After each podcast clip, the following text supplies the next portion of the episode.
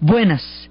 Hoy, en especiales festivos Caracol, vamos a escuchar la segunda parte del homenaje a Federico García Lorca en los 60 años de su asesinato.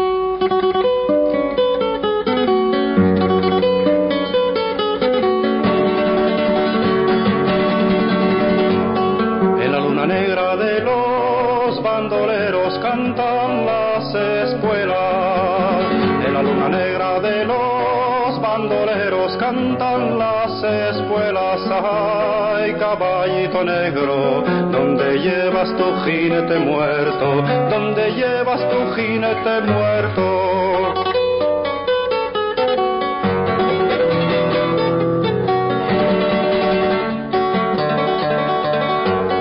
Las duras espuelas del bandido inmóvil que perdió las riendas.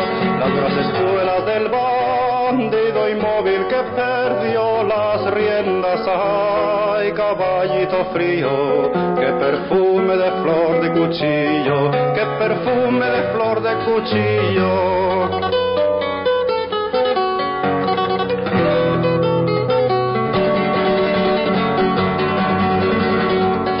En la luna negra sangraba el costado de Sierra Morena.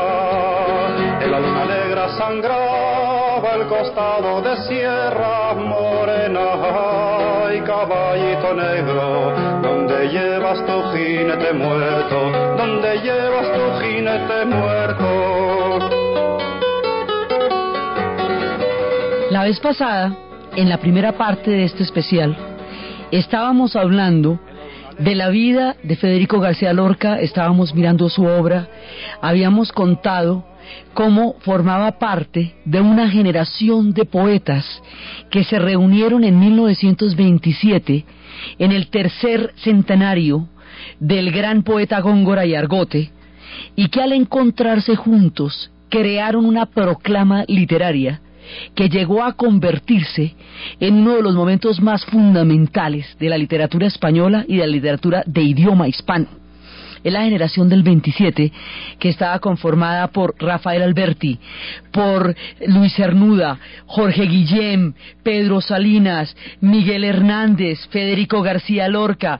Era una constelación de estrellas que reivindicaban el preciosismo y el carácter lírico y fantástico que, el, que Góngora y Argote le dio a la literatura y a la poesía española. Estábamos hablando primero de su origen literario. Él pertenece a esta generación y va a ser la insignia. Es el momento entre guerras cuando se está produciendo las vanguardias del siglo XX. Es el momento en que Salvador Dalí está pintando, Buñuel está haciendo el perro andaluz. Es el momento de la renovación de la música, es el tiempo de Casals, es el tiempo de una explosión artística fantástica en España. Y es entre todas las estrellas que brilla la luz de Federico García Lorca. Y estábamos hablando de cómo, a raíz de ese asesinato tan terrible, porque cuando Lorca es fusilado, Lorca, eh, decíamos la vez pasada, no estaba vinculado políticamente a ningún partido, como sí lo estaba, por ejemplo, Rafael Alberti, cuyo compromiso político era total. Era, digamos, el menos polarizado políticamente de esa época tan dura que son los días antes de, que llegue la guerra civil y lo borre todo. Pero el asesinato de Lorca va a ser un juicio a la moral, un juicio moral porque Lorca denunció la opresión de su tiempo, porque él mostró cómo era de intolerante, de opresiva y de, y de terrible y de sin salida la sociedad española de su tiempo, cómo no podía tolerar a los gitanos, cómo no podía tolerar a, a, todos aquellos que fueran diferentes, cómo a las mujeres las encerró en un universo opresivo y sin salida. Lorca denunció todos los aspectos de la dominación de la vida cotidiana y decíamos que en un sentido análogo a como lo hizo Ibsen, en el teatro también, Federico García Lorca muestra la opresión de las mujeres. En torno a Federico García Lorca hay muchos clichés que se le dice gitano, que su carácter homosexual, que las condiciones tan absolutamente escabrosas de su asesinato, de su fusilamiento, hay muchos clichés en torno a, la, a, la, persona y a la figura de él, y entre tantos clichés a veces se pierde el personaje que es Federico García Lorca. De él decía Salvador Dalí y de él decía Luis Buñuel que de todos los seres humanos, decía Luis Buñuel, que he conocido, Federico es el primero.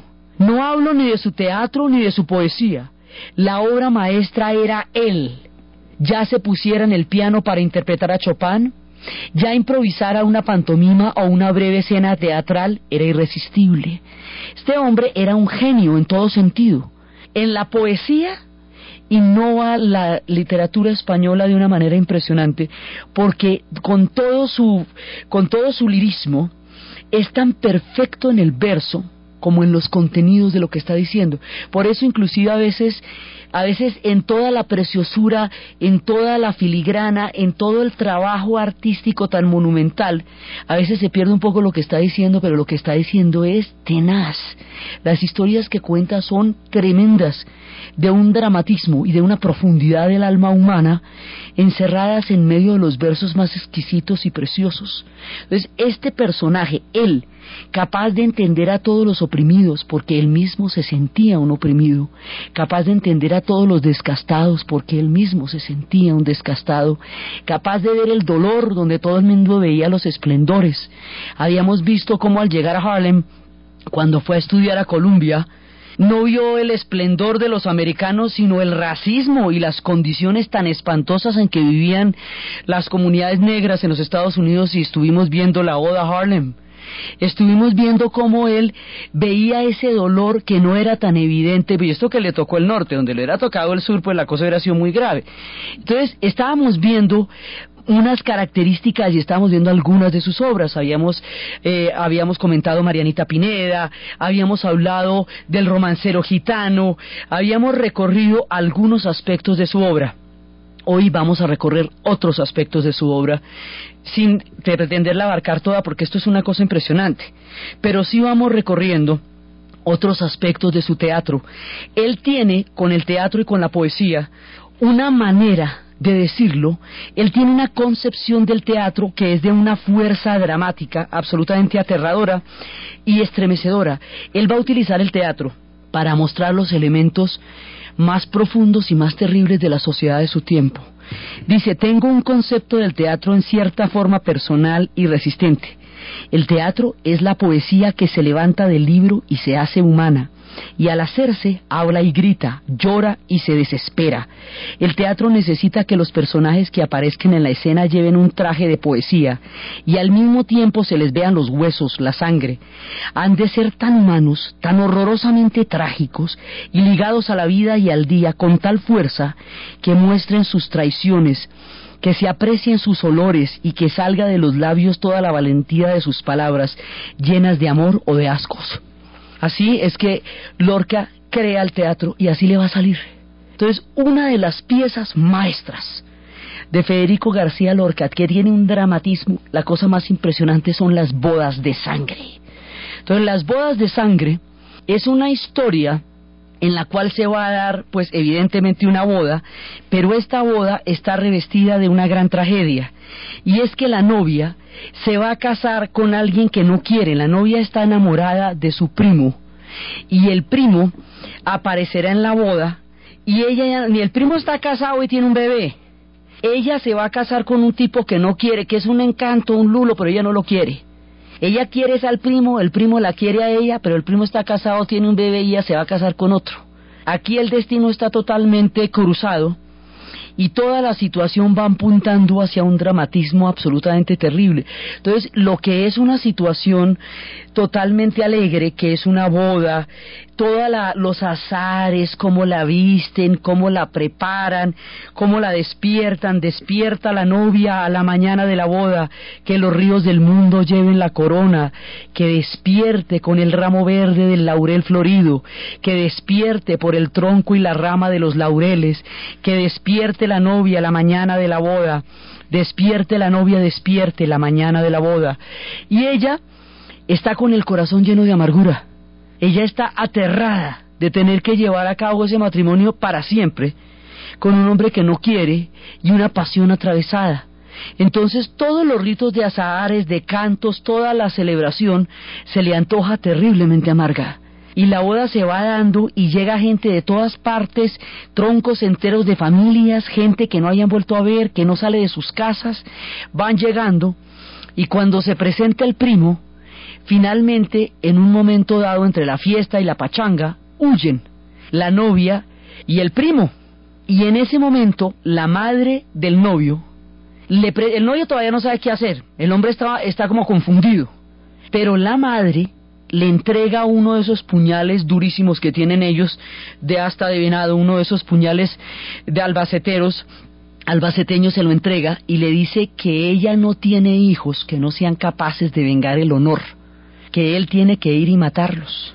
Y le pone en sus manos una venganza que todavía no sabemos si él ya él quería o no pero son esos códigos tan terribles en los de en los que el honor se lava solamente con sangre. Este pobre tipo queda montado por la mismísima madre en la tarea de ir a matarlos. Y se ponen a perseguirlos. Y ellos están cabalgando y le piden a la luna, que es un símbolo permanente del orca, que se oculte por favor para que no los puedan ver en medio de los montes pero los están persiguiendo hasta que los agarren y una vez que los cojan va a haber un duelo mortal entre Leonardo y el primo y finalmente van a morir ambos, pues termina en una tragedia, o sea, son las bodas de sangre. Pero, y es un amor irresistible, una pasión desbordante, que termina todas las talanqueras, que termina acabando con todo lo que hay a su paso, y que termina imponiéndose entre la pasión y la muerte. Esas son las bodas de sangre. Apartes de estos pedazos de bodas de sangre han sido llevados musicalmente por diferentes autores. Hemos visto, la vez pasada estábamos viendo y hoy vamos a ver como muchísima gente ha musicalizado la obra de Federico García Lorca, empezando porque él mismo también era músico y él mismo también tenía toda una estructura fundamental de la música. Entonces mucha gente lo ha llevado, también lo, lo ha escenificado, lo ha cantado y vamos a ver dos extractos de bodas de sangre. Por Pata Negra uno y el otro por, eh, por un, un personaje colombiano vamos a traer también a este especial.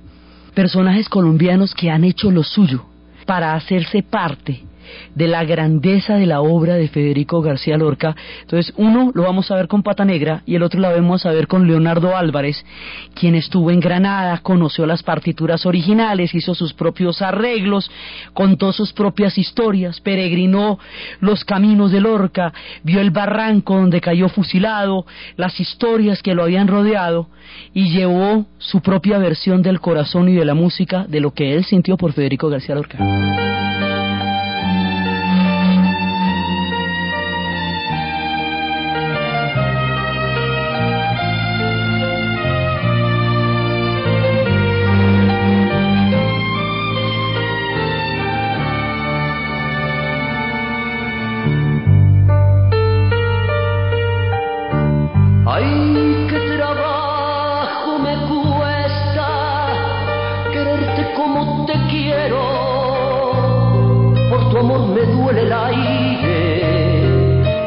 Como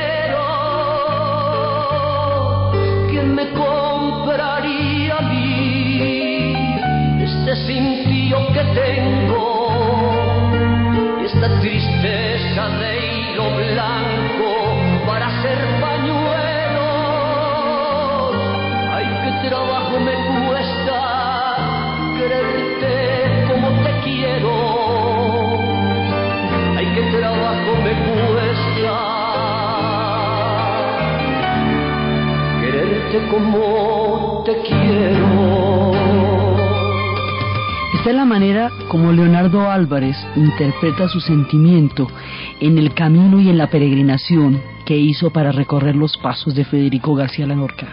Y esta es la forma como el gitano Pata Negra le hace un homenaje al hombre que tanto hizo por el pueblo gitano.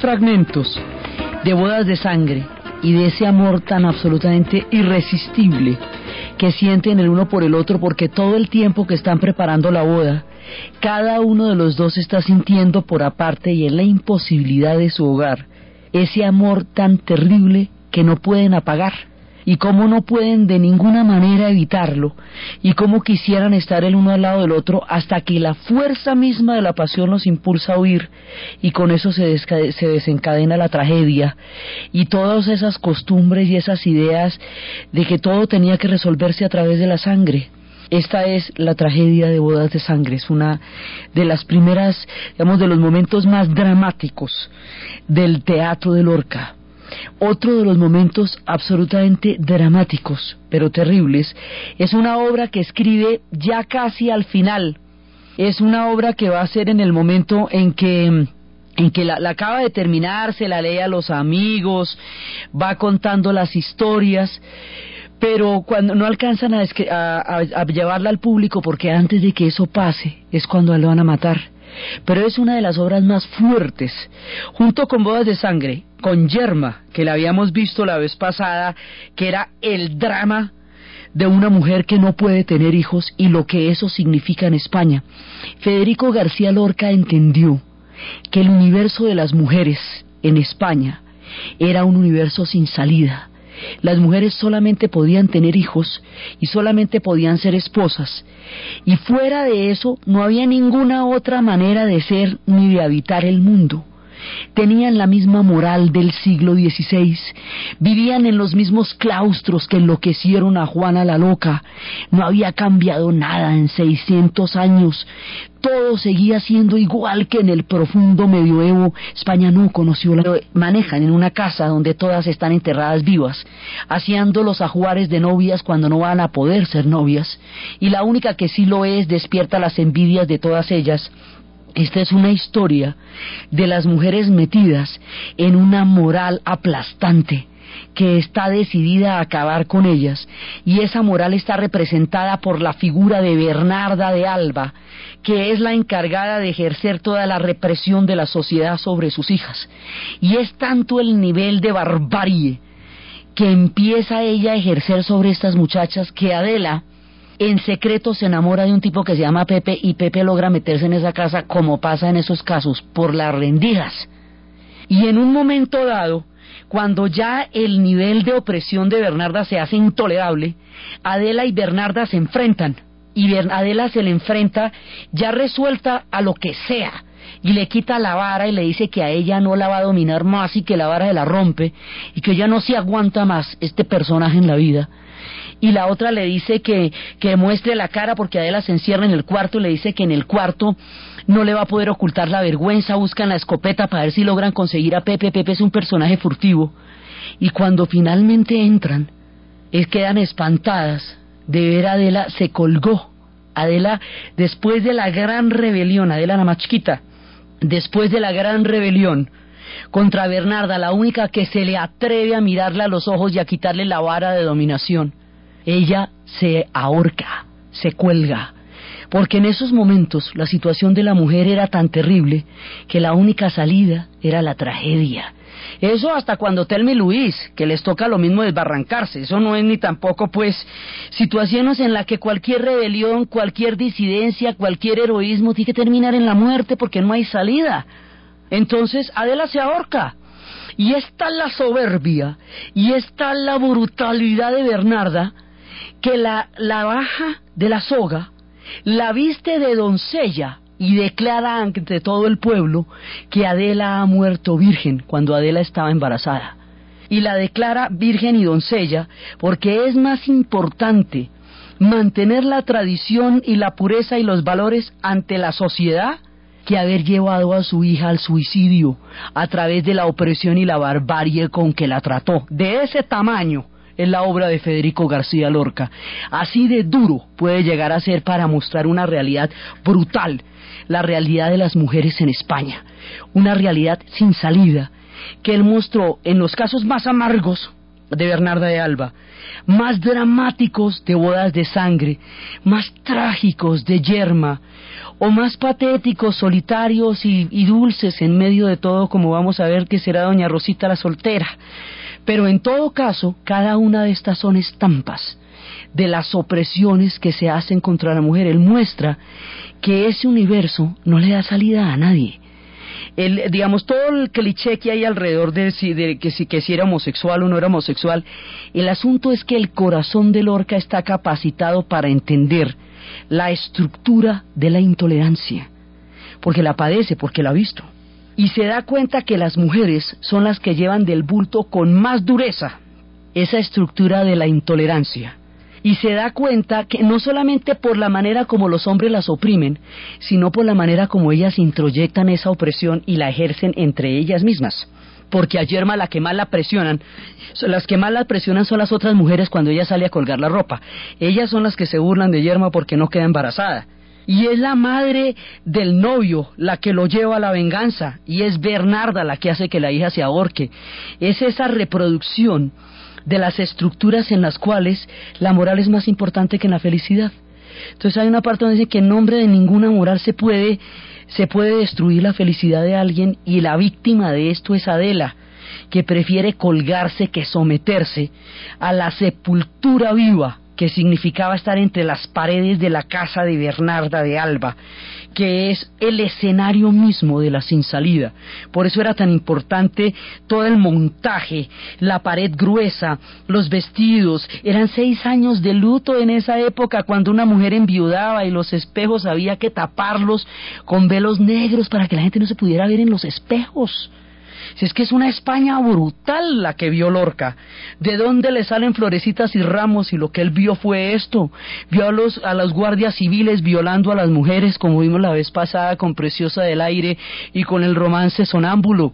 Vio a las mujeres encerradas, en emparedadas, enterradas vivas. Vio a las mujeres marchitarse esperando a un hombre. Vio a las mujeres morirse tratando de tener un hijo.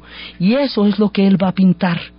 Este universo Ah, sigue diciendo tantas cosas a las personas de las siguientes generaciones, de todas las naciones y de todos los pueblos, que en otro trabajo de una mujer colombiana que va a llevar a la escena una serie de personajes femeninos de Lorca, ella se llama Ivonne Caicedo y lo que va a hacer es Lorquianas, toma fragmentos también de diferentes partes de la obra de Lorca para mostrar lo suyo. Siempre las mujeres lo irán cantando, se nos van a aparecer aquí Carmen Linares, se nos van a aparecer aquí las mujeres, tanto los gitanos le rinden homenaje como las mujeres, porque a todas, a nosotras y a los gitanos y a todos aquellos que él vio encerrados en la moral de España, hizo los versos más fantásticos y sacó a la luz los más profundos y oscuros demonios a través de la más exquisita y preciosa poesía. Qué serena está la noche. Cuatro cuchillos de miedo cabalgan en las caderas de nigromántico velo.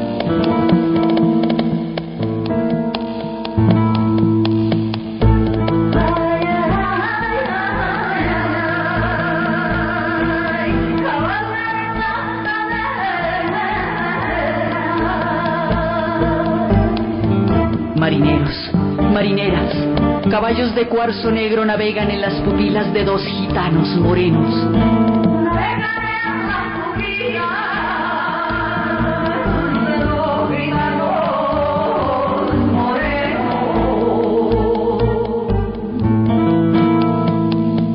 Qué serena está la noche.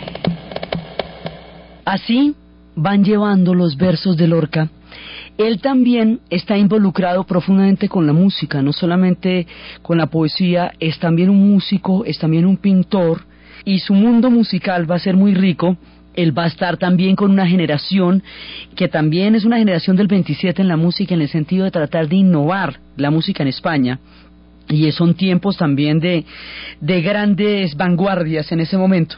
Hay un personaje muy amado para él, un personaje que, digamos, es, es una época brillante en el arte español esa, personaje que es un torero y un personaje que es un músico. Ese personaje va a hacer posible el famoso encuentro en el Palacio de Sevilla de la generación del 27 en el homenaje a Góngora y Argote que los acuña como una generación literaria que vendría a España después de la grandeza de la generación del 98, que era aquella a la que le dolía España cuando habían perdido la última colonia en Cuba, Puerto Rico y Filipinas en 1898. Esa era la última gran generación de escritores, que era la de Antonio Machado, que era la de la de mm, Miguel de Unamuno, que era la, la, gran generación de escritores, la de Azorín, pero ahora los del 27 son la sangre nueva que viene a España. Y este hombre, Ignacio Sánchez Mejías, va a ser de los que hace posible ese encuentro en la poesía y en la música y el tipo también es torero. Eran bastante universales, eran bastante renacentistas en un sentido integral del arte, estos personajes de esta época. Y entonces él como torero, pues en un momento dado va a tener el adverso destino de los toreros y va a ser muerto por el toro. Y Federico, desde todo el amor que le tiene, desde toda la camaradería, desde todo su relación musical, afectiva, su relación eh, como mecenas también, porque es un, digamos, un facilitador de todo este mundo artístico, se va a fajar un par de poemas, de lo más universal y de lo más impresionante, el llanto por Ignacio Sánchez Mejías, a las cinco de la tarde, eran las cinco en punto de la tarde. Un niño trajo la blanca sábana a las cinco de la tarde. Una espuela de cal ya prevenida a las cinco de la tarde. Lo demás era muerte y solo muerte a las cinco de la tarde. El viento se llevó los algodones a las cinco de la tarde y el óxido sembró cristal y níquel a las cinco de la tarde. Ya luchan la paloma y el leopardo a las cinco de la tarde y un muslo con un asta desolada a las cinco de la tarde. Comenzaron los sones de bordón a las cinco de la tarde. Las campanas de arsénico y el humo a las cinco de la tarde. En las esquinas grupos de silencio a las cinco de la tarde y el toro solo corazón arriba a las cinco de la tarde, cuando el sudor de nieve fue llegando a las cinco de la tarde, cuando la plaza se cubrió de yodo a las cinco de la tarde, la muerte puso huevos en la herida a las cinco de la tarde, a las cinco de la tarde, a las cinco en punto de la tarde. Un ataúd con ruedas en la cama a las cinco de la tarde. Huesos y flautas suenan en su oído a las cinco de la tarde. El toro ya mugía por su fuerte a las cinco de la tarde. El cuarto se irrizaba de agonía a las cinco de la tarde. A lo lejos ya viene la gangrena a las cinco de la tarde. Trompa de lirio por las velas verdes a las cinco de la tarde. Las heridas quebaban como soles a las cinco de la tarde. Y el gentío rompía las ventanas a las cinco de la tarde. A las cinco de la tarde. ¡Ay, qué terrible cinco de la tarde! Eran las cinco en todos los relojes. Eran las cinco en sombra de la tarde. Y la sangre derramada, que eso es una cosa impresionante que no quiero verla. Dile a la luna que venga, que no quiero ver la sangre de Ignacio sobre la arena, que no quiero verla la luna de par en par, caballo de nubes quietas, y la plaza gris de sueños con sauces en las barreras que no quiero verla que mi recuerdo se quema, avisada a los jazmines con una blancura pequeña que no quiero verla. La vaca del viejo mundo pasaba su triste lengua sobre un hocico de sangres derramadas en la arena, que no, no quiero verla, y los toros de guisados, casi muerte y casi piedra, mugieron como dos siglos, hartos de pisar la tierra, no, que no quiero verla por las grandas sube Ignacio con toda su muerte a cuestas. Buscaba el amanecer y el amanecer no era. Busca su perfil seguro y el sueño lo desorienta. Busca su hermoso cuerpo y encontró su sangre abierta.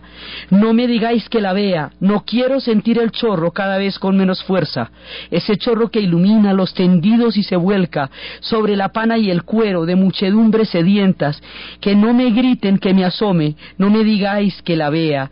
No se cerraron sus ojos cuando vio los cuernos cerca, pero las madres terribles levantaron la cabeza y a través de las ganaderías hubo un aire de voces secretas que gritaban a toros celestes, mayorales de pálida niebla, no un príncipe en Sevilla que compararse le pueda, ni espada como su espada, ni corazón tan de veras, como un río de leones su maravillosa fuerza, y como un torso de mármol su dibujada prudencia, aire de Roma andaluza, le doraba la cabeza, donde su risa era nardo, de sal y de inteligencia, qué gran torero en la plaza, qué gran serrano en la sierra, qué blando con las espigas, qué duro con las espuelas, qué tierno con el rocío, qué deslumbrante en la feria, qué tremendo en las últimas banderillas de tiniebla. Pero ya duerme sin fin, ya en los musgos y en la hierba, abren con dedos seguros la flor de su calavera, y su sangre ya viene cantando, cantando por marismas y praderas, resbalando por cuernos ateridos, vacilando su alma por la niebla, tropezando con miles de pezuñas, como una larga, oscura, triste lengua, para formar un charco de agonía junto al cuadalquivir de las estrellas, que blanco muro de España qué negro toro de pena, qué sangre dura de Ignacio, oh ruiseñor de sus venas, no, que no quiero verla, que no hay cáliz que la contenga, que no hay golondrinas que la beban, que no hay escarcha de luz que la enfríe, que no hay canto ni lluvia ni azucenas, que no hay cristal que cubra la plata, no, yo no quiero verla. Este personaje que le había dado todo este amor, es un personaje que lo va a vincular musicalmente con mucha gente. Federico García Lorca va a tener también unas composiciones de cantos populares, de canciones tradicionales de España, que Carmen Linares va a llevar magistralmente con su voz y que lo vincula también al mundo de Manuel de Falla. Es un universo musical que va floreciendo alrededor de la figura de Lorca, evocado por este Ignacio que se le iba del alma.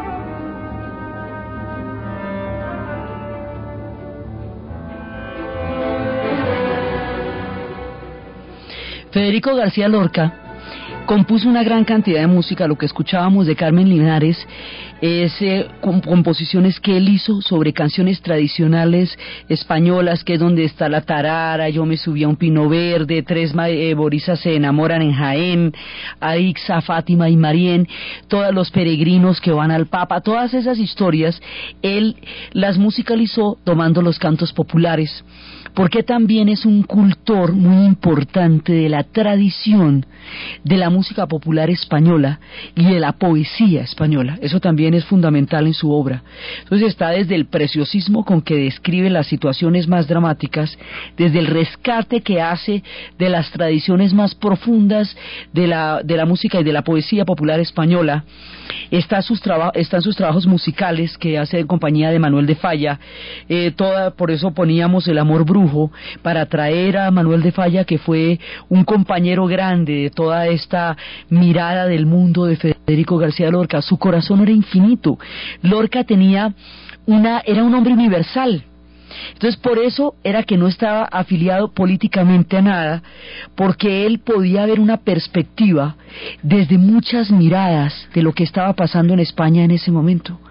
Y era, digamos, lo suyo era una denuncia frente a una moral imperante, que era aterradora con todos, y su denuncia va a ser a la hora del té mucho más peligrosa y amenazante que los compromisos políticos. Por eso decían, ¿y ese tipo por qué lo mataron? decía, porque él había hecho con su pluma mucho más que mil hombres con su espada. Entonces, a él lo matan como una proclama de no querer mirar que España era así como él la estaba mostrando. Eso, digamos, no solamente es un crimen político, es un crimen moral y es un crimen histórico porque es una manera de taparse los ojos frente a lo que él estaba diciendo que estaba pasando en ese momento en España, con un arte absolutamente impresionante. Entonces, aparte de eso, digamos, de toda la universalidad, él tiene mucha dulzura. También su mirada de las mujeres no es solamente trágica, sino también es muy dulce. Doña Rosita la soltera es una historia amarga, patética, pero dulce. Doña Rosita es una mujer en plena furor, es una mujer preciosa, está enamorada, su novio se va, se va para América y va a volver por ella y nunca vuelve. Pasan 12 años, nunca vuelve. Y como nunca vuelve, lentamente Doña Rosita se va marchitando y se va marchitando y se va poniendo cada vez más triste y se va convirtiendo lo que decían que era uno de los personajes más grotescos y solitarios de la moral de España de la época, en una solterona. Y doña Rosita la soltera se va apagando, mientras el novio nunca va a llegar de América. Y ella está, doña Rosita es esta Penélope que vive tejiendo. Doña Rosita son todas esas mujeres que a quienes se les fue, se les detuvo el reloj, el día que se fue un hombre, toda la vida alrededor de un hombre que no apareciera, o que no llegara, o que no volvió. Es la historia de Doña Rosita. Pero Doña Rosita es un personaje dulce, a pesar de lo amargo de su historia. Y también, entre todas las maneras como él cuenta de las mujeres, por eso es que siempre hablamos de las lorquianas, porque el universo femenino de Lorca es absolutamente impresionante y es inagotable. Habíamos visto cómo canta los gitanos, como a los, a los negros de Harlem, a la España de su tiempo, a toda, cómo muestra a través de los poemas de la Guardia Civil que vimos en el, en el especial pasado, la forma como trataban a los gitanos y cómo la Guardia Civil se daba las licencias que quisiera de tratar a cualquiera como le provocara, como es una autoridad completamente arbitraria y vertical, incuestionable y que se ejerce a través de la brutalidad nadie podía decir nada. Él muestra un estado de cosas que es intolerable y lo muestra a través de la poesía. Y también muestra aspectos de la vida cotidiana, del amor, porque digamos hay grandes tragedias en su obra, pero también hay cosas cotidianas, como el amor y la pasión misma, la casada infiel, y que yo me la llevé al río creyendo que era mozuela, pero tenía marido. Fue la noche de Santiago y casi por compromiso se apagaron los faroles y se encendieron los grillos. En las últimas esquinas toqué sus pechos dormidos y se me abrieron de pronto como ramos de jacintos. El almidón de cenagua me sonaba en el oído como una pieza de seda rasgada por diez cuchillos. Sin luz de plata en sus copas los árboles han crecido y un horizonte de perros ladra muy lejos del río. Pasadas las zarzamoras, los juncos y los espinos, bajo su mata de pelo, hizo un hoyo sobre el limo, yo me quité la corpiña, ella se quitó el vestido, yo el cinturón con revólver, ella sus cuatro corpiños. Ni nardos ni caracolas tienen el cutis tan fino, ni los cristales con luna deslumbran con ese brillo. Sus muslos se me escapaban como peces sorprendidos, la mitad llenos de lumbre, la mitad llenos de frío. Aquella noche corrí lo mejor de los caminos, montando en potra de nácar sin bridas y sin estribos. No quiero decir por hombre las cosas que ella me dijo, la luz del me hace ser muy comedido. Sucia de besos y arena, yo me la llevé al río. Con el aire se batían espadas de todos los lirios. Me porté como quien soy, como un gitano legítimo. Le regalé un costurero grande de rasgo pajizo. Y no quise enamorarme, porque teniendo marido, me dijo que era mozuela cuando me la llevé para el río. Y así va contando él las historias, y va contando el universo, y este universo se volvió una cosa tan compleja y una cosa tan impresionante que va a llevar al asesinato de Federico. A él lo van a tomar, es las circunstancias como son tan, tan truculentas, habíamos hablado la vez pasada, porque pues está la traición de por medio, está el momento en que en España se vienen los albores de la guerra civil.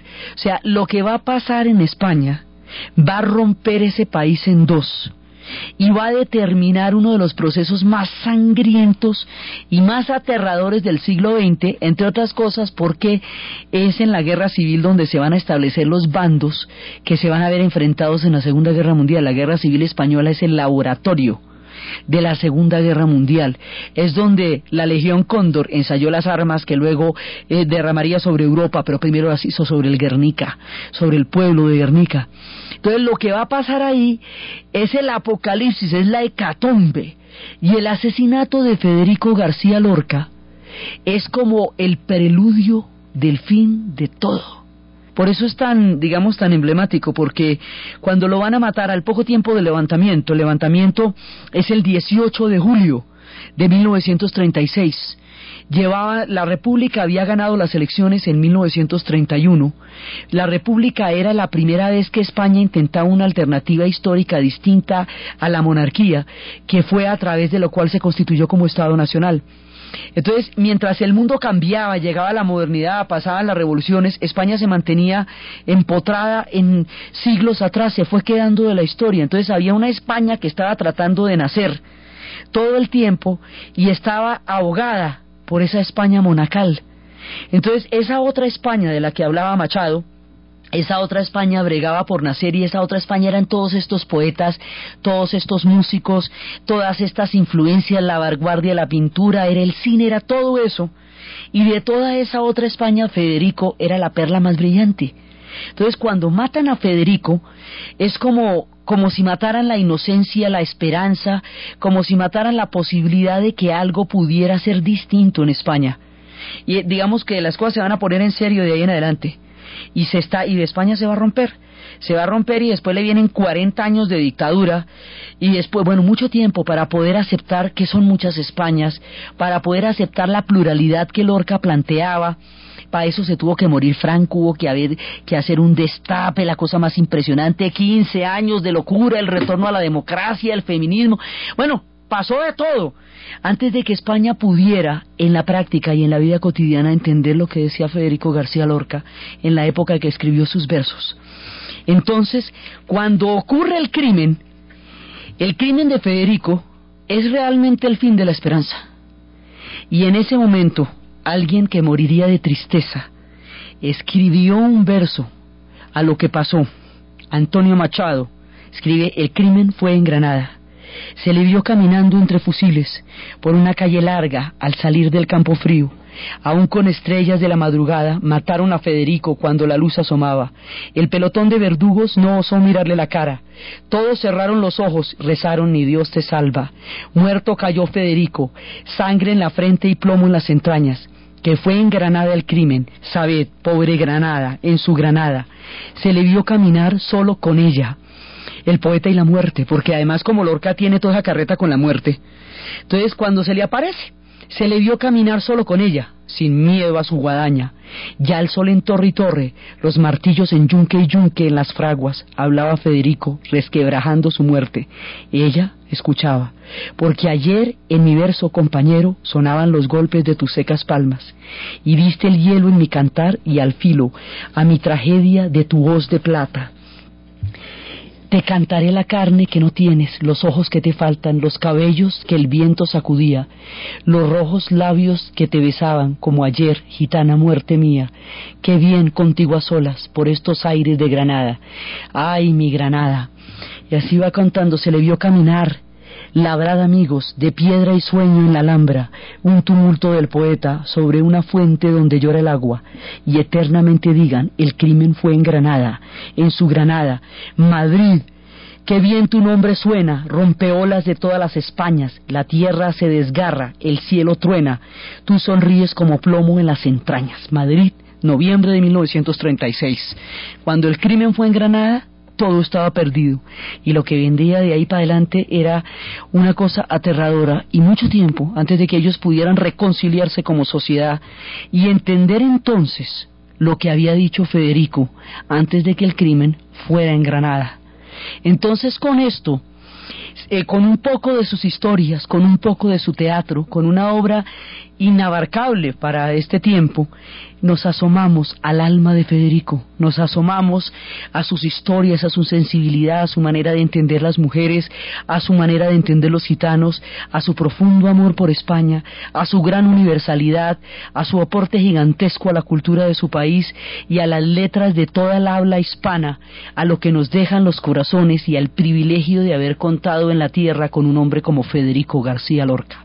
Entonces, desde los espacios de su Granada, donde fue el crimen, desde las tierras de España, desde las tierras del alma de Federico, desde todos sus personajes, Doña Rosita la soltera, Marianita Pineda, Yerma, la novia de las bodas de sangre, Bernarda de Alba, la pobre de Adela, todos los personajes que esperaban en la baranda del romancero gitano, del romancero sonámbulo, de la ciudad de los gitanos, de los guardias civiles, de los nácares, de todos aquellos personajes, frutos, hierbas, flores, de todos los espejos, de todas las figuras, de toda la literatura y toda la profundidad que nos da el alma, para nosotros en todo el honor de haber podido compartir, aunque sea un poquito, de la grandeza de una de las almas más hermosas que nos ha dado la poesía, en la narración Diana Uribe, en la producción de Ernesto Díaz. Y para ustedes, feliz día festivo. De Rafael Alberti, nunca fui a Granada. Qué lejos por mares, campos y montañas